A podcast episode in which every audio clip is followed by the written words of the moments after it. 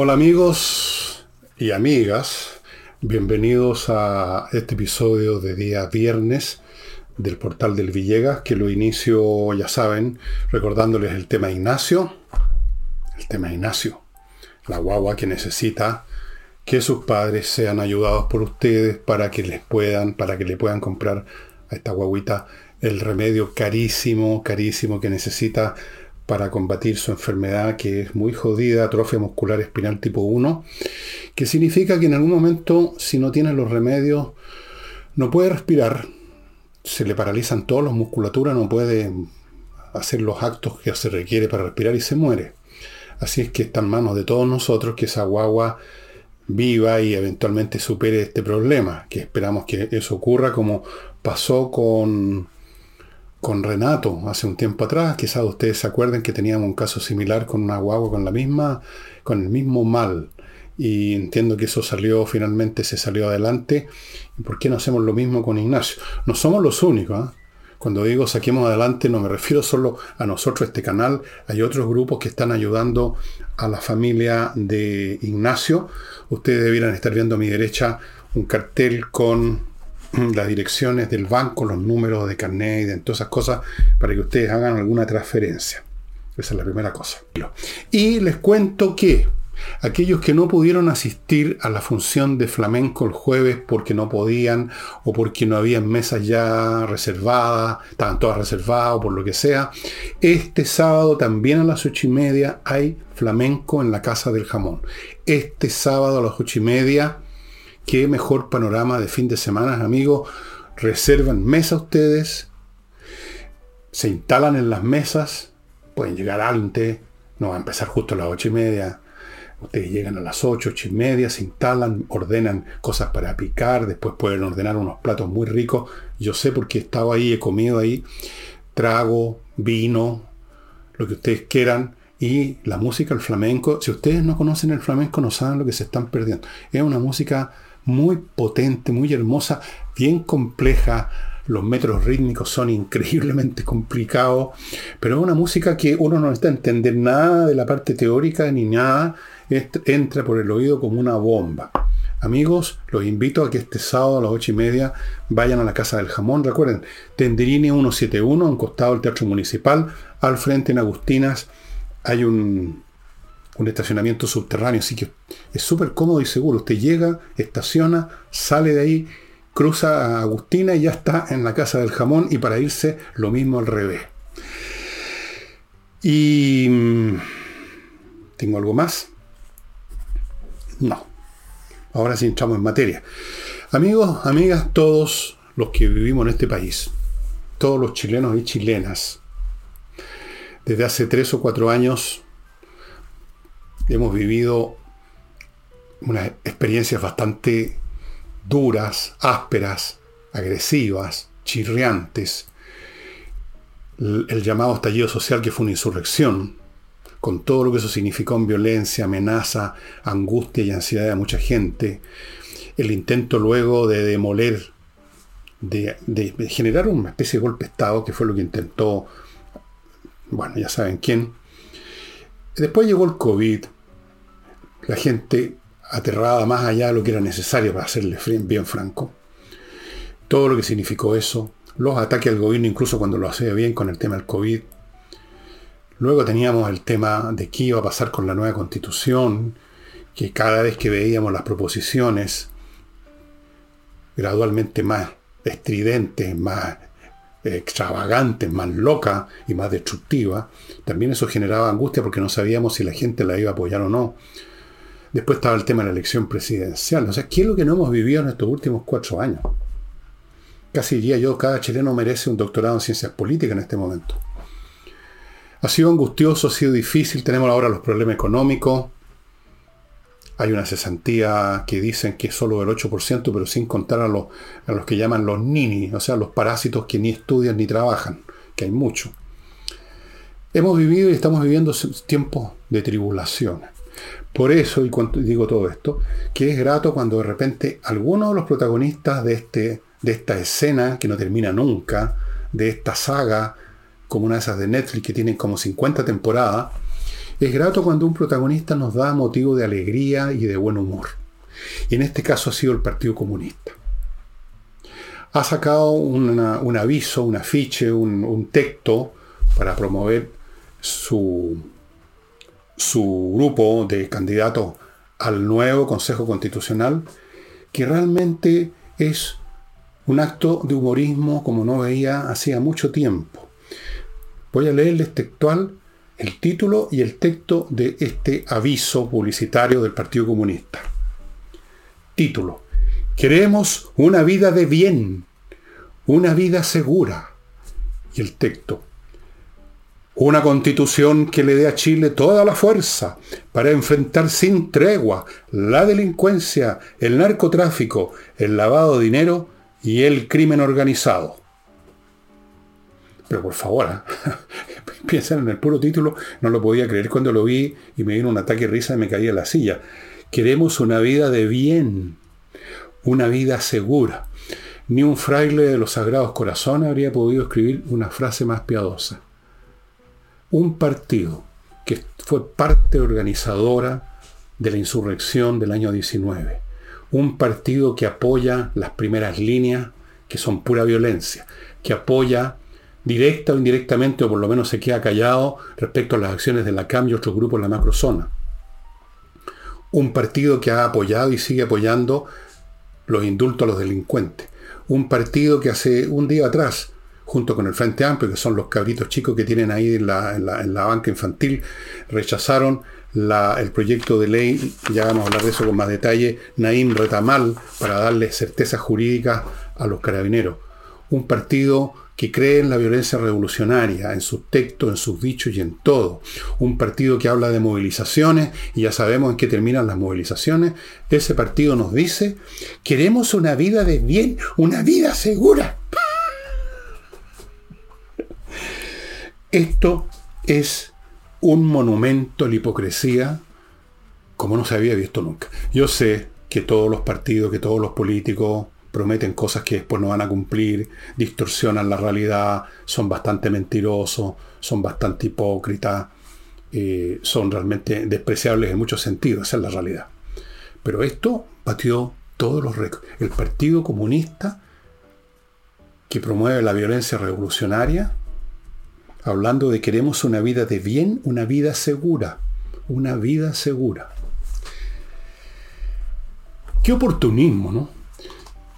Claro, en el Partido Comunista se dieron cuenta, como se ha dado cuenta hasta el, hasta el más imbécil en este país, hasta el más tonto, se dieron cuenta que el tema seguridad es lo central ahora, especialmente luego de la muerte ya de dos carabineros en 15 días. Entonces, algún genio deslumbrante del Partido Comunista que trabaja en comunicaciones, algún publicista que se haya creído una luminaria, dijo, aprovechemos esta circunstancia hagámonos, aparezcamos como que estamos promoviendo eh, la, ¿cómo es? ¿Cómo lo llaman? Una vida de bien, para la gente de bien. Aprovechemos, compañeros. Sin pensar que si bien, como yo lo he dicho de frentón, pues no, tengo aquí yo problemas con decir las cosas que pienso. Si bien nuestro país no es precisamente uno que destaque por su brillantez, digamos como promedio, ¿no? Tan estúpidos no somos. Tan estúpidos no somos para creer que el Partido Comunista, que defiende y promueve la violencia revolucionaria, lo ha hecho en Chile todo este tiempo, queremos una, quiere, nos, dice que quieren una vida de bien y una vida segura y para eso hay que votar por sus candidatos. El oportunismo llevado ya a la quinta potencia, estimados amigos. Y la pregunta que uno se hace es, ¿habrán chilenos y chilenas que se crean este cuento? que se crean que el Partido Comunista vio la luz y ahora está pensando tal como pensaría el obispo de Talca o el cura este de los Sagrados Corazones, que están preocupados primeramente de enfrentar sin tregua. Moviendo cielo de mar y tierra, le faltó poner al estilo de su de la persona que tienen de mascarón de prueba en la moneda. ¿Alguien podrá creerles que están interesados en esa lucha contra la delincuencia, el narcotráfico y todo lo demás, lavado de dinero? Imposible creerles. A los comunistas no se les puede creer nada. A Telier no se le puede creer nada, a la señora Vallejo o señorita Vallejo no se le puede creer nada, por una razón muy simple. Nunca se le puede creer nada a los que tienen una fe absoluta en algún conjunto de ideas religiosas o políticas.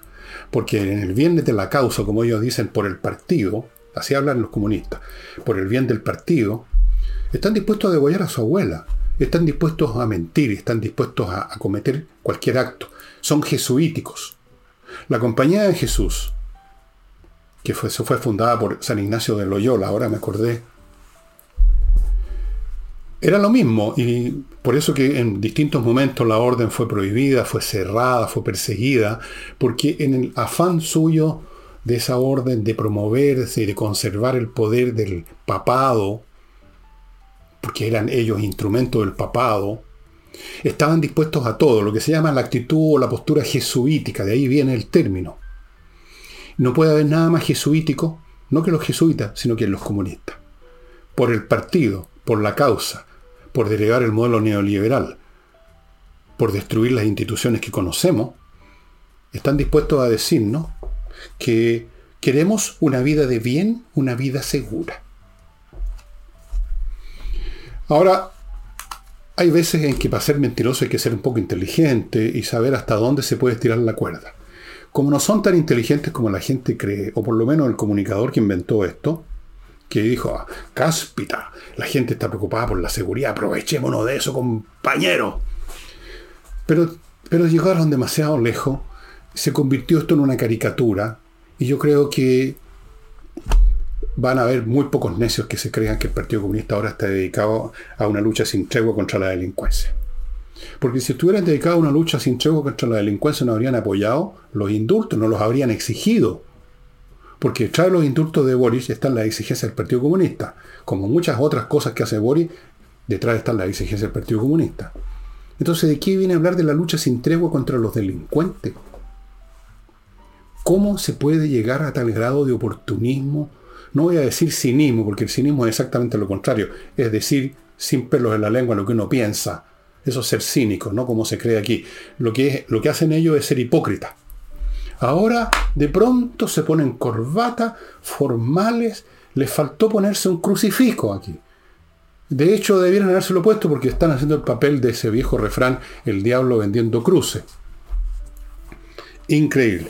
Pero esto es lo que corresponde a las tácticas de un partido que sigue el pie de la letra la metodología leninista, que fue el hombre que dijo la frase dar un paso atrás para luego dar dos adelante. ¿Es necesario ahora aparecer como custodios del orden y la seguridad? Hagámoslo, no importa, no importa. Si después, si ganamos el poder, si ganamos lo que queremos ganar, si obtenemos un grupo de concejales que produzca una constitución lo más parecida a la primera propuesta, ¿qué importa lo que digamos ahora? Engañemos los idiotas. Después hacemos lo que queremos, lo que tenemos que hacer, incluso para el bien de los idiotas, porque ellos creen que ellos saben lo que el país necesita, nosotros que somos los tontos, los fascistas pobres, los que habrían condenado a Jesús, como dijo Gutiérrez, porque en el fondo tienen un desprecio total por las masas que tanto invocan. No les importa. La cuestión es llegar al poder, tener el poder, tener las instituciones y luego harán lo que sea, lo que, lo que les parece conveniente. Y mientras tanto hacen y deshacen pensando en términos de ese objetivo, no en términos de lo que es verdad, lo que es honesto, lo que es justo, lo que es correcto, lo que es conveniente. No, lo que es justo, correcto y conveniente para su causa, para el partido. Así que digamos, queremos una vida de bien, una vida segura. Ellos, los comunistas, los propulsores, los promotores de todas las acciones o gran parte de las acciones que hemos vivido en los últimos años en Chile. Increíble la cara de raja de esta gente. Antes de continuar, permítanme, estimados amigos, hacerme cargo de mi primer bloque comercial. Lo inicio con Mr. Wood, una mueblería que produce muebles de mucha calidad. Ellos se cuidan de que no quede ni un átomo, ni una molécula, no átomo, ni una molécula, una molécula, no es un átomo, ni una molécula de agua en la madera que estén totalmente secas. Luego los diseñan, como ustedes pueden ver, en forma muy hermosa, son diseños hermosos, y los fabrican bien, eso es muy importante, porque un mueble como tantas otras mercaderías, especialmente algunas que vienen de Oriente, son vistosas, pero son de mala calidad. Usted examine cómo hacen los muebles, de los vueltas si quiere, vea cómo están construidos y se va a dar cuenta que vale la pena detenerse en Mr. Wood si usted estaba pensando, si usted está pensando en cambiar algún mueble de su casa, eh, una mesa de comedor, un sillón, un sofá, una silla, lo que sea. Y continúo con Entrena Inglés, estimados amigos, que mantiene su plan de verano de 24 clases en menos de 400 lucas o sea, las clases menos de 20 lucas, para que usted adquiera finalmente esa base de inglés que nunca obtuvo ni por su cuenta ni yendo a otras academias. Esta academia, entreninglés.com, tiene profesores de inglés y las clases son online y por lo tanto son realmente potentes. Si usted tiene la más mínima duda, pida una clase demo y se va a convencer. Sigo con compreoro.com, la manera de tener un resguardo financiero literalmente en sus manos oro y plata en su forma física, metales preciosos, lingote, moneda, 99,99% de pureza, certificado por la Universidad Católica. El oro y la plata en sus manos son un resguardo. Los valores pueden caer. Los valores financieros que están en una bolsa pueden derrumbarse. Se desploman, como dicen siempre los periodistas, no pueden caer, siempre se desploman. El oro y la plata nunca se desploman ni se caen, mantienen su valor o lo acrecentan y nadie va a dejar de comprarlo, nadie va a tener duda, como puede ocurrir con un papel. El oro y la plata son valores intrínsecos y siempre lo han sido. Compreoro.com. Y termino este bloque con kmmillas.cl, su lugar donde usted puede vender, le van a comprar sus millas acumuladas sus vuelos y que en cualquier momento se hacen humo, porque eso es lo que hacen las compañías las hacen desaparecer en un momento dado porque no podrían funcionar, dejando que los pasajeros acumulen y acumulen millas, llegaría un día que los aviones volarían con puro al gratini. Así es que antes que desaparezcan sus millas, vaya a kmmillas.cl. Y a propósito del poder, en un libro que muy pronto les voy a hablar de él, que muy pronto va a estar en sus manos y que es, por así decirlo, la continuación de Insurrección en alguna parte de él, examino qué condiciones tiene que tener un grupo que llega a. que pretende hacer la revolución, qué elementos de poder tiene que tener. No voy a entrar en detalle en lo que examino en el libro, pero sí voy a tomar uno de los elementos que es el mínimo absolutamente necesario, si no se cuenta con los otros dos, para tener una chance de llevar a cabo su revolución política y todo lo demás. Y ese método es repletar el aparato del Estado con su gente. O sea, no simplemente hacer lo que hacen todos los gobiernos, que es poner a sus amigotes, a sus camaradas, para darles pega básicamente, o para tener gente de confianza. Y ponen ahí un grupo importante. No, esto es otra cosa en su, en su nivel cuantitativo y en su cualidad. Aquí estamos hablando de números impresionantes de gente que este gobierno ha metido en la administración pública. Hay una cifra que me llegó, no la he podido comprobar. 56.000 en febrero solamente. No sé si esa cifra es correcta, si en realidad son 5.600, pero si fueran 5.600 ya sería mucho, porque estamos hablando de febrero. El hecho de cualquiera que sea el número es un número grande y con él están repletando las instituciones del Estado. ¿Por qué y para qué? Porque si usted repleta las instituciones del Estado con gente que no simplemente va a tener un pituto para vivir, para comer, sino que van además, como es la gente que pone el gobierno con la intención de usar los instrumentos burocráticos que pone sus manos a su cargo, para llevar a cabo una reconversión del Estado que le sirva de instrumento para su gran revolución, para sus transformaciones profundas, eso ya es una situación completamente distinta. ¿Saben quién hizo eso exactamente por las mismas razones que podría ser que lo está haciendo este gobierno?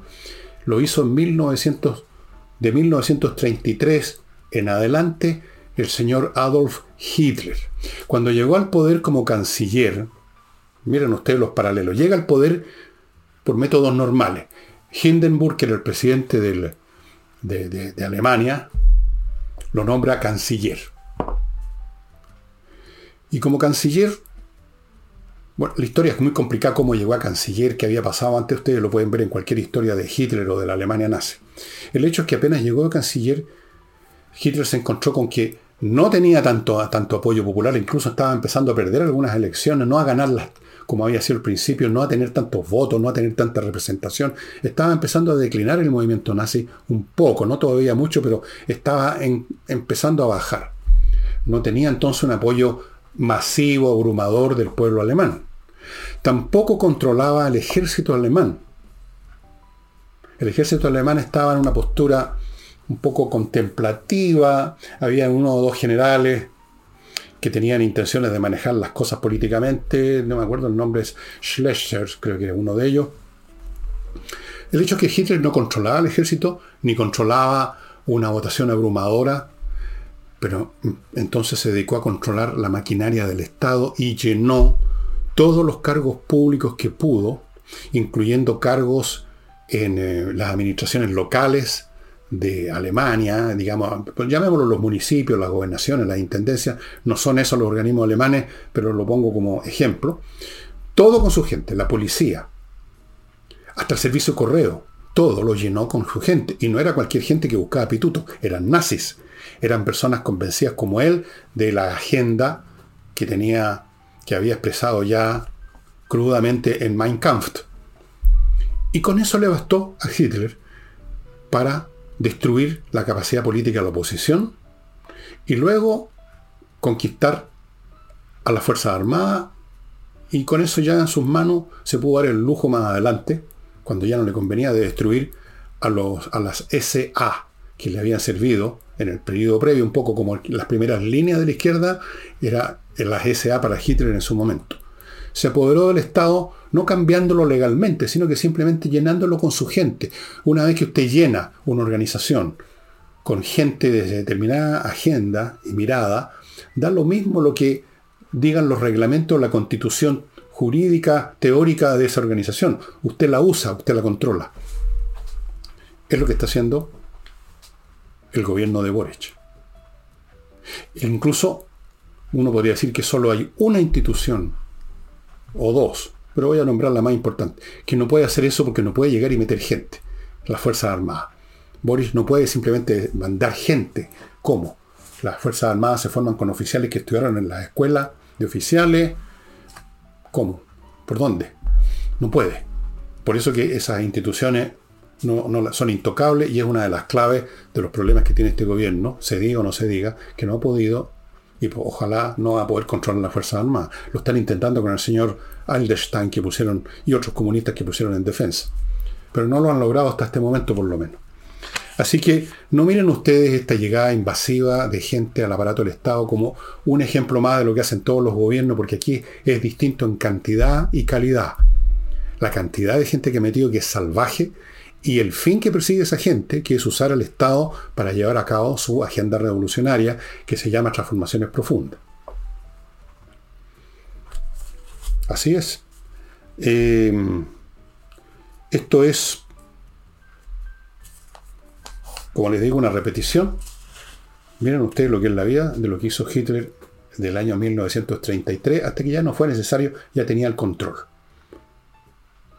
Pero eso fue clave fue absolutamente clave. Yo me pregunto, tomando cualquiera de nuestros ministerios al azar, el Ministerio de Defensa o el Ministerio de Agricultura, el que sea, y vería cuál, es su composición ahora en comparación con lo que era hace cuatro años, 10, 20, en cuanto a cantidad y en cuanto a la naturaleza de la gente que está ahí y cuáles son los planes que tienen. Y da lo mismo cuál es la estructura de toda la vida del ministerio una vez que usted la copa con su gente. Vamos a continuar amigos con los temas que tengo acá.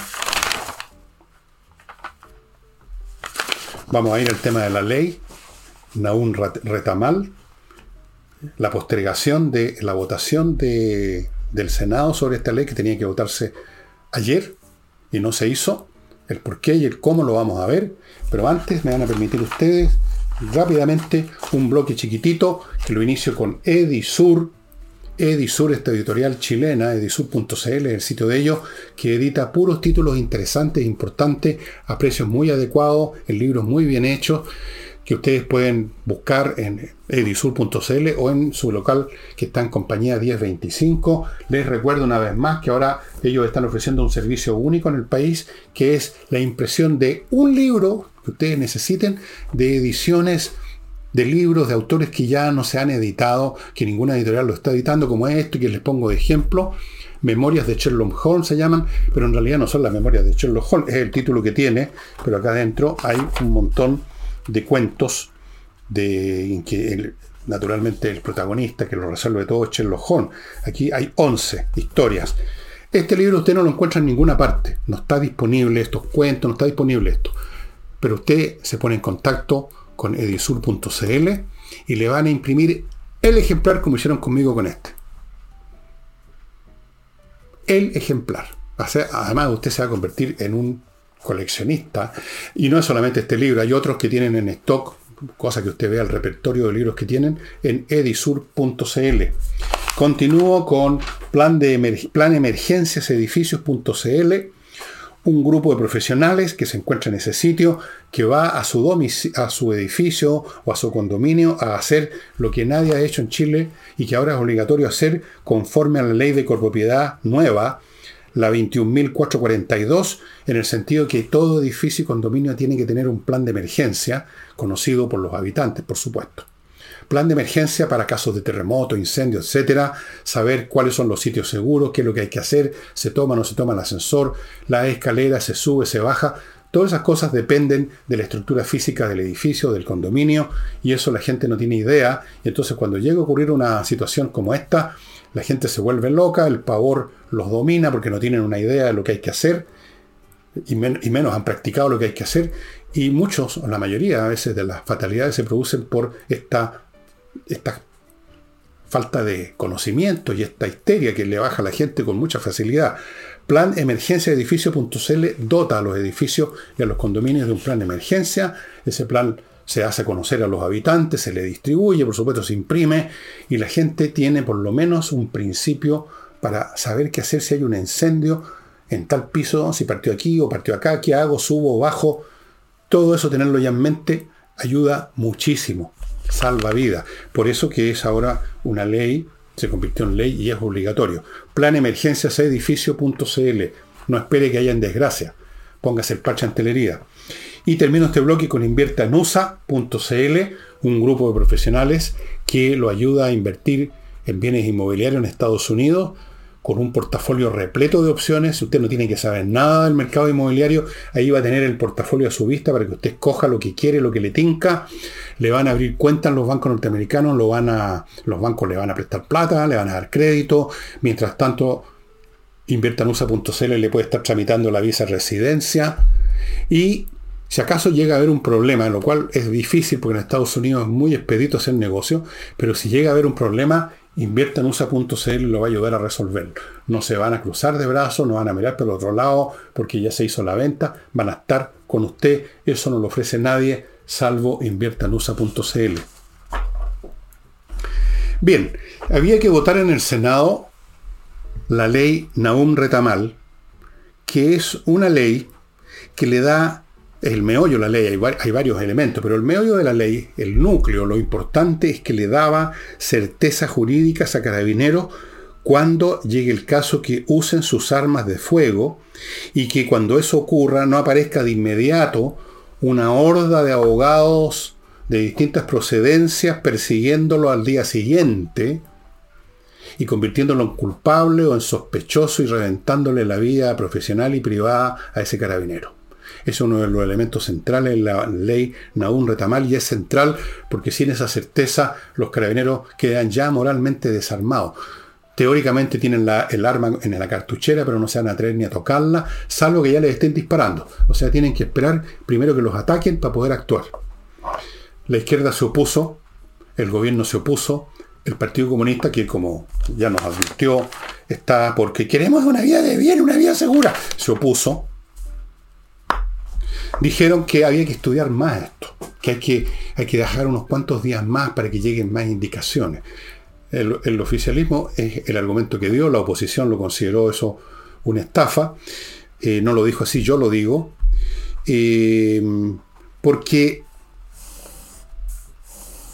estas maniobras para postergar, supuestamente para meditarlo más, es una que ya se ha visto antes, estimados amigos, una maniobra dilatoria, que no tiene como objeto simplemente dilatar el plazo, sino que dilatarlo hasta el infinito, hasta la eternidad.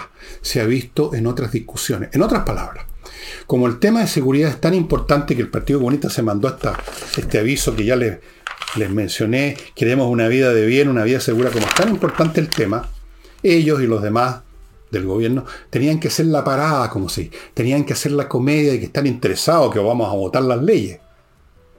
Pero llegado, pero ya cuando llega el momento en los que hubo, cuando ya ante la opinión pública aparece como que todos están contestes y están votando y discutiendo la ley, entonces ya se cumplió ese objetivo de aparecer ante la opinión pública con una imagen de preocupados por la seguridad.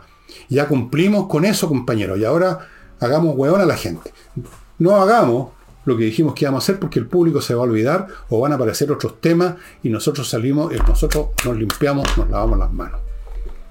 Se ha visto. Primero la comedia, el público muerde el anzuelo, creen que estamos preocupados como ellos, repito, de una vida de bien y una vida segura, pero una vez que ya nos vieron votando, una vez que nos vieron discutiendo, una vez que escucharon en las noticias que se está discutiendo el tema, ya la gente dice, ah, bueno, están en esto, finalmente vieron la luz, están preocupados por la seguridad, pero no están preocupados por la seguridad. En absoluto les importa un huevo la seguridad, les importa su revolución, les importa seguir adelante como sea. Entonces, dilatemos. Vamos a ver cómo lo van a hacer el martes para volver a dilatar o entorpecer, porque hay miles de maneras de hacer eso, desde el punto de vista de las acciones en el Congreso, estimados amigos. Así es que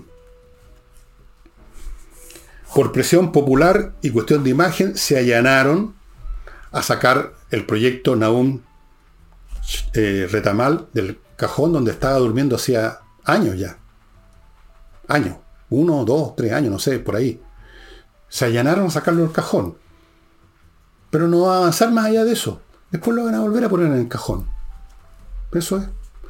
Pero van a haber aparecido como preocupados. Porque hoy en día el mundo, todo el mundo es carabinero hoy en día. Todos son carabineros.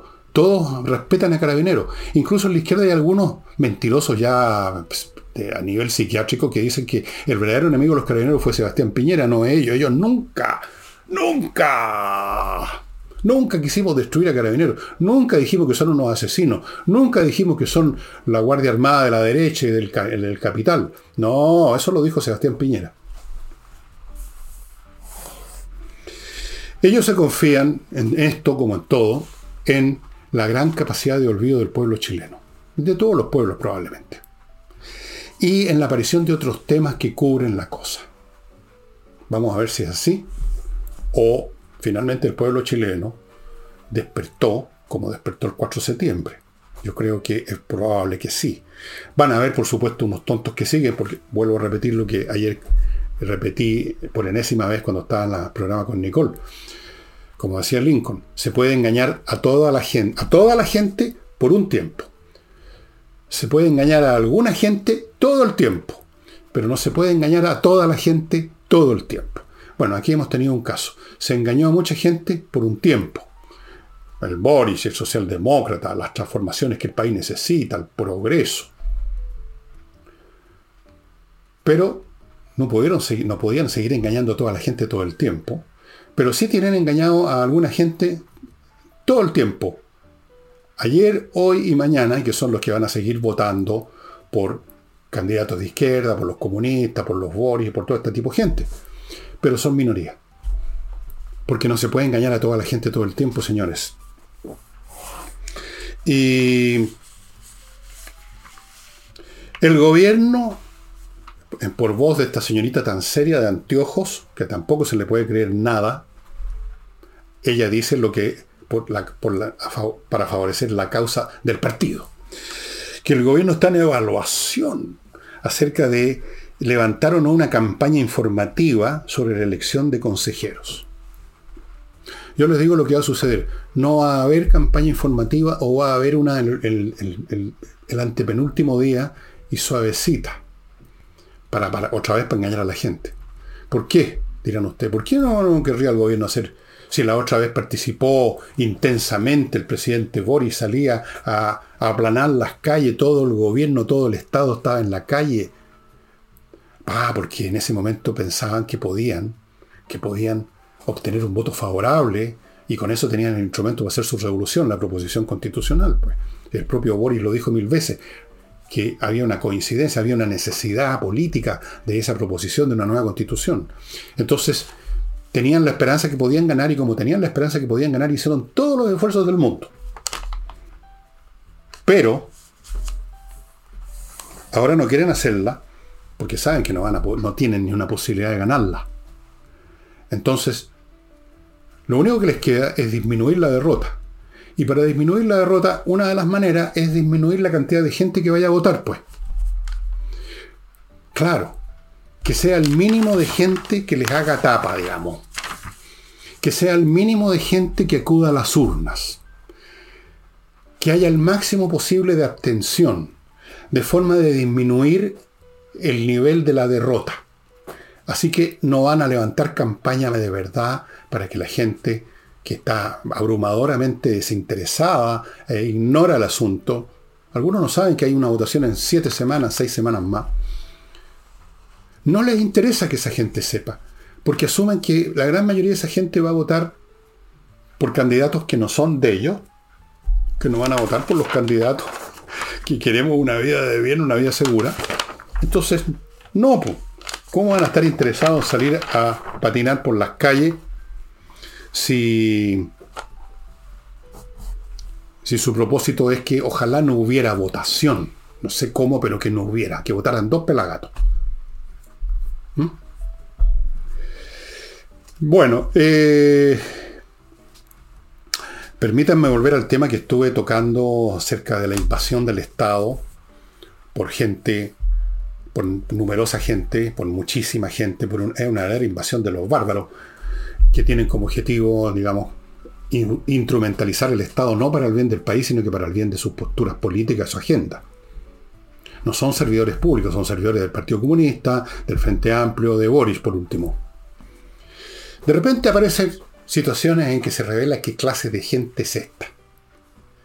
¿Qué clase de gente es esta? Por ejemplo, un cuñado de Jackson, que en realidad no es cuñado de Jackson porque es hermano no de la esposa de Jackson, sino que de la pareja, o sea, la polola de Jackson.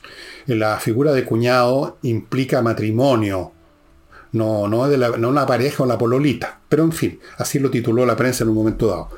Resulta que el cuñado de Jackson, un fulano que se llama Vicente Gutiérrez, muy joven, periodista, fue nombrado en su momento, que es Regio Pituto, asesor, asesor comunicacional del plan Buen Vivir. Estamos en la onda del buen vivir, está, pero a todo dar. El buen vivir. Obviamente que es el buen vivir de los que contratan para el plan Buen Vivir, el buen vivir de los que contratan para todas las cosas. Ahora, ¿quién era este fulano? ¿Cuáles son los méritos de este señor Gutiérrez? Fue asesor de esa gran lumbrera de la política chilena que es Maite Orsini, la que estuvo involucrada en este tema y ahora se ha devuelto otra vez porque es una persona que no, bueno, no se puede confiar en ninguno de ellos. Es la que estuvo involucrada en el tema del futbolista y toda la historia que contó y después se dio vuelta y luego se da otra vuelta. Asesor de ella, eso ya quizás nos diga algo. Con un sueldo miserable, o sea, lo miraba más o menos a huevo. También fue asesor de Natalia Castillo, la misma cosa, un sueldecito, creo, 400, 500 lucas. Fue candidato a concejal en Ñuñoa y fracasó, sacó como 2.000 votos. Ha sido yes, entiendo, activista de causas sexuales, esas que se llaman LTGBTT, no sé. Y toda una lumbrera, como ustedes pueden ver, este señor periodista Vicente Gutiérrez. Bueno, tuvieron que sacarlo. Alguien hizo la denuncia, el asunto se hizo público, se habla de nepotismo, Jackson poniendo a su cuñado, que en realidad no es cuñado. Entonces tuvo que salir, por ahora, quizás después lo contratan por otro lado, por la ventana, no sé. Pero da lo mismo, sirve para ver la clase de gente que es esta que está llegando por miles de miles al Estado. Vean ustedes una foto de Gutiérrez, eso también les va a servir para tener una idea de la clase de sujetos que están llegando al Estado. O sea, bueno, eh, no hay remedio. Con esta gente, amigos, no hay remedio. Para nada. Hay comedias, hay mentiras, hay afiches que nos dicen, no puedo dejar de mencionarlo, queremos una vida de bien, una vida segura. Hay mesas de diálogo, hay moveremos el cielo, mar y tierra, hay ceño fruncido. Lo que no hay es gobierno y lo que no hay es una agenda para favorecer el país sino una agenda para favorecer la revolución, en lo cual también fracasaron. Han fracasado en su revolución, han fracasado como gobernantes y están fracasando como payasos también, porque esto del queremos una vida de bien, una vida segura, es un chiste tan malo, es tan evidente el oportunismo y, la hipocresía que no les va a funcionar. Ahí los tienen. Y termino, amigos, desde el programa en lo que refiere a contenidos, eh, contándoles respecto a la guerra ruso-ucraniana, que ayer no, no dije una palabra. Lo esencial en este momento son dos cosas. Que las Fuerzas Armadas rusas perdieron toda capacidad de seguir avanzando y obtener sus objetivos estratégicos, que eran finalmente apoderarse de, Ucrania. No han podido ni siquiera apoderarse, y ustedes pueden ver el mapa para confirmarlo, de una ciudad que es el, debe ser el 0,2% de la superficie de Ucrania, se llama Bakhmut. Han estado meses tratando de ocuparlo y no han podido, han perdido material, soldados, miles de muertos, tanques destruidos, cañones destruidos, todo destruido, aviones derribados. Es una especie de lo que le pasó a los alemanes en Stalingrado, le está pasando a los rusos en Bakhmut. Se están ahí golpeando la cabeza contra un muro. En todos los demás lugares en que han intentado también empujar un poco las líneas, han sido rechazados no una vez o dos, 20, 30, 50 veces en algunos puntos. Todos esos rechazos, por supuesto, acompañados de una tremenda matanza de soldados rusos, algunos de los cuales llegan al campo de batalla sin haber pasado por el entrenamiento. Es un verdadero, es un verdadero asesinato del pueblo ruso llevado a cabo por Putin. Y por el otro lado, los ucranianos, y lo avisan públicamente, esta es una guerra que todo se sabe, es como un partido de ajedrez, está toda a la vista. Están preparándose para un contraataque.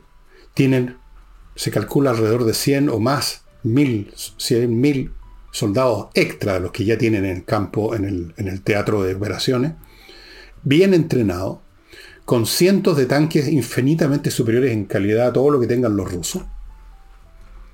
Están llegando también aviones y van a llegar más. Y eso que Occidente ha dado, pero ha sido en algunas partes, en algunos sentidos, ha sido mezquinón o ha sido lento, pero igual ha llegado material. Y con ese material, especialmente el que llega a Estados Unidos, los rusos han recibido una paliza tras otra. Va a venir un contraataque, no se sabe dónde, puede ser en varias partes al mismo tiempo, varios ejes de penetración para dividir la capacidad de resistencia de los rusos, obviamente. Si fuera en un solo lugar, ahí concentran todos sus recursos defensivos. Lo pueden atacar en varios lugares, en algunos con más fuerza, en otros haciendo una finta o lo que se llama una demostración para atraer tropas defensivas y sacarlas del frente realmente importante. Nadie sabe los detalles, salvo en el alto mando ucraniano, por supuesto. Pero va a venir un contraataque con blindado y con equipamiento superior. Y ahí no se puede asegurar nada, pero es bastante probable que el dispositivo ruso se desplome por todos lados y con eso se desploma el régimen de Putin. Putin está tratando de convertir esto en una guerra patriótica, un poco lo mismo que hizo Stalin en la Segunda Guerra Mundial, ya no habló más del socialismo, habló de la madre patria. Así son los comunistas, buenos para hablar de la madre patria o para hablar de queremos una vida de bien, una vida segura. Ah, pero no, no le ha logrado. Los rusos hay algunos que les creen, pero son viejos que de todas formas no, van a ir al frente de batalla, unas mamushkas de 95 años que tampoco sirven para ir a pelear. Los jóvenes rusos están, una gran parte de ellos arrancando hasta donde, por donde pueden. Y aunque no se arranquen, no están entrenados, no están con los motivos, no saben por qué diablos están en guerra con Ucrania. Así que los van a carnear, lamentablemente, porque esos cabros no tienen mucha culpa. Esa es la situación.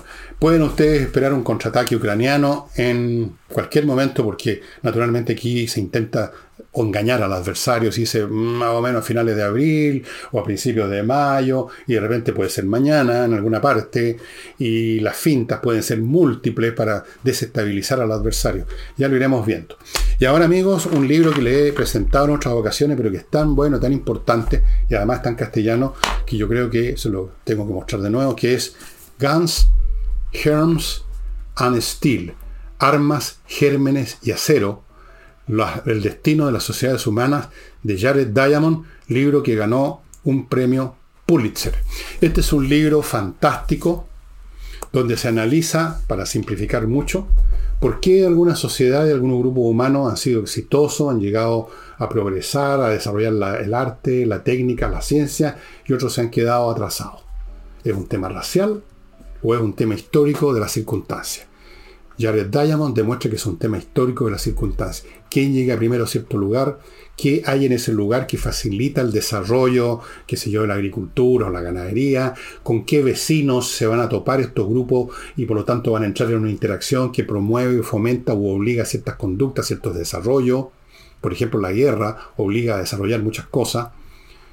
¿Qué pasa con los que, aquellos que llegaron a una especie de callejón sin salida geográfico o ecológico, una selva que no permite la agricultura, que está repleta de fiebre, la fiebre palúdica, el, qué sé yo, y que generan problemas permanentes que dificultan el crecimiento de excedente y de grupos humanos más grandes que puedan generar todas esas cosas y se quedan siempre viviendo un nivel tribal?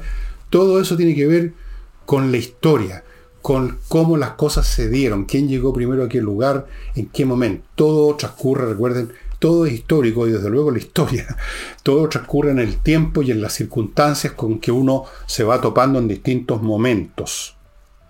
Así es que este es un libro fantástico porque es una manera científica, absolutamente convincente, de destruir los mitos que algunos todavía tienen de que hay ciertas razas que son mejores o peores que otras en términos intelectuales o de lo que sea. No, hay culturas que son mejores que otras para desarrollar ciertas cosas, pero no es un tema racial, es un tema de la circunstancia y es un tema de la cultura que se genera en función de esas circunstancias y a veces también de accidentes históricos. ¿Quién nos tocó de vecino, de enemigo o de amigo, de socio o de qué sé yo?